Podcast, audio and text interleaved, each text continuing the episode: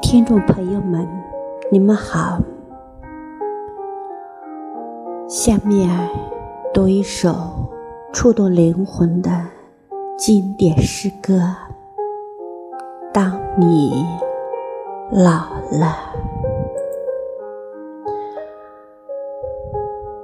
当你老了，是叶芝于一八九三年创作的一首诗歌，是叶芝献给女友毛特冈尼热烈而真挚的爱情诗篇。诗歌语言简明。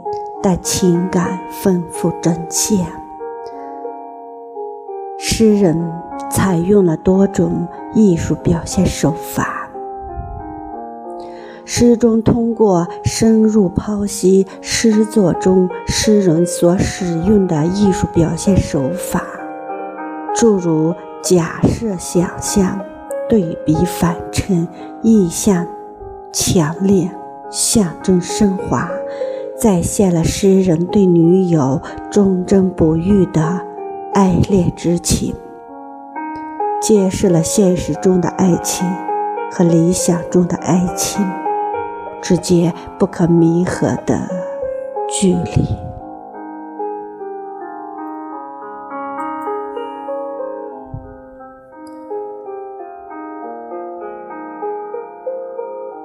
当你老了。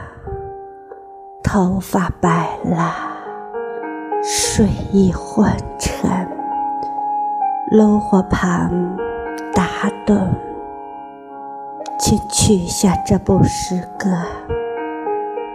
慢慢读，回想你过去眼神的柔和，回想他们昔日浓重的阴影。多少人爱你青春欢畅的时辰，爱慕你的美丽，假意或真心。只有一个人爱你那朝圣者的灵魂，爱你衰老了的脸上痛苦的皱纹。垂下头来，在红光闪耀的炉子旁，凄然轻轻诉说那爱情的消逝。在头顶的山上，他缓缓踱着步子，在一群星星中间。隐藏着脸庞。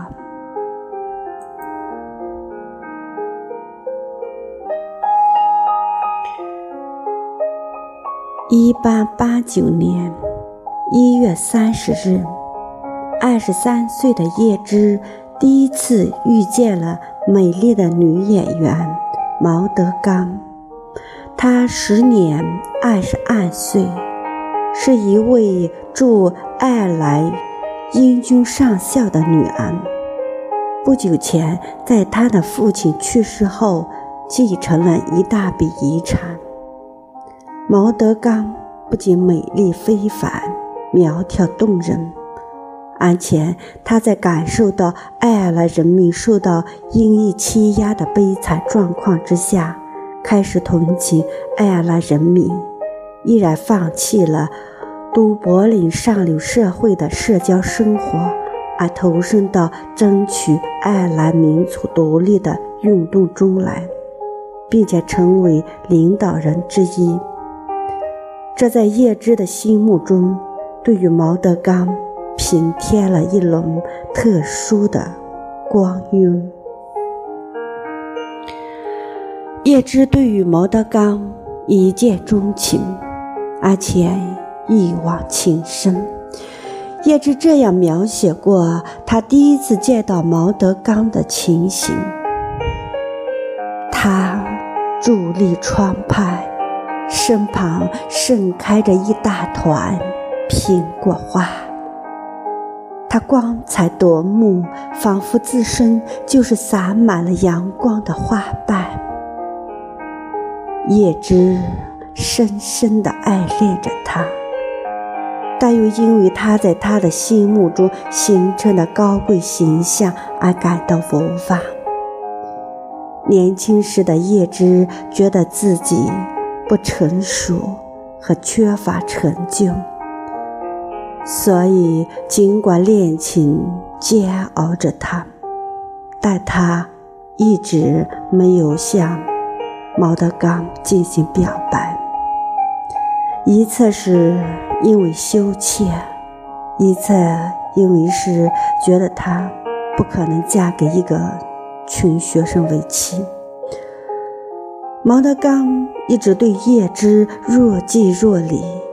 一八九一年七月，叶芝误解了他在给自己的一封信的信息，以为他对自己做了爱情的暗示，立即兴冲冲地跑去第一次向毛德刚求婚。他拒绝了，说他不可能和他结婚，但希望和叶芝保持友谊。此后，毛德刚始终拒绝了叶芝的追求。她在一九零三年嫁给了爱尔兰军官麦克布莱德少校。这次婚姻后来颇有波折，甚至出现了灾。可他十分固执，即使在婚事完全失意时，依然拒绝了叶芝的追求。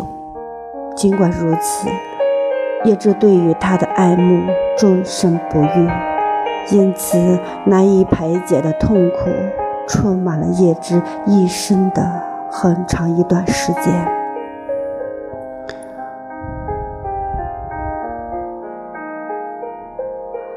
叶芝一直等待着，其实他的意中人早已经是别人的妻子，直到五十二岁。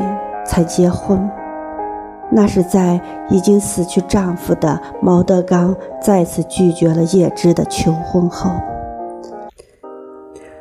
在叶芝向毛德刚的女儿伊莎贝拉求婚被拒绝之后，叶芝终于停止了这种无望的念头。但事实上，叶芝还是无法放弃毛德刚。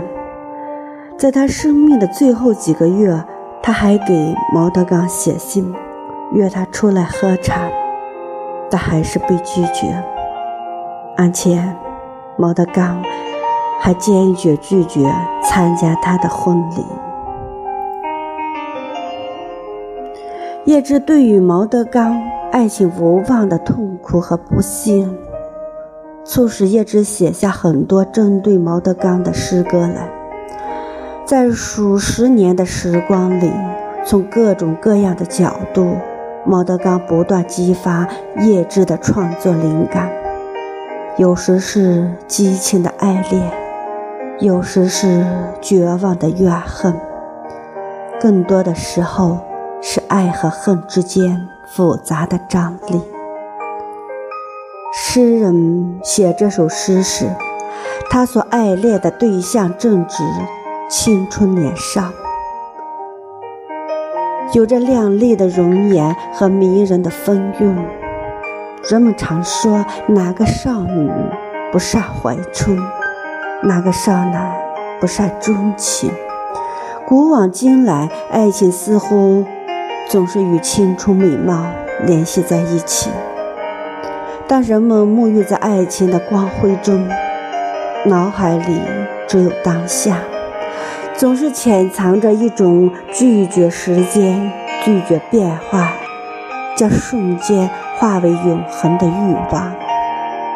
而诗人偏要穿越悠远的时光隧道，想到红颜少女的垂暮之年，想象她白发苍苍、身躯佝偻的样子。对一位正享受青春之果的少女宣讲她的暮年，这太残酷了，就像对一个刚出世的儿童说他一定要死一样。但这却是不可抗拒的自然规律。诗人这样写，并非只是要向他说出这个真理。而是要通过这种方式向他表达自己的爱。诗人仿佛是一个孤独者，远远的，却又执着的注视着、爱恋着那位被人们众星捧月的姑娘，向她献出自己独特的，却真正弥足珍贵的爱情。因为别人或真情或假意的爱，只是爱他的容颜；独有诗人爱着他高贵的灵魂。红颜易老，青春难留，而少女高贵的灵魂内在的美质，却会在岁月的流逝中永驻，就像酒。藏之愈久，谓之弥醇。因而，诗人的爱情也得以超越时光，超越外在的美丽。这首爱情诗是独特的，其独特来自诗人独特而真挚的情感。没有这种情感，刻意去别出心裁，只会让人觉得做作。因而，本诗与其说是诗人在想象中讲述少女的暮年，不如说是诗人在向少女向滔滔流逝的岁月抛白自己天地可见的真情。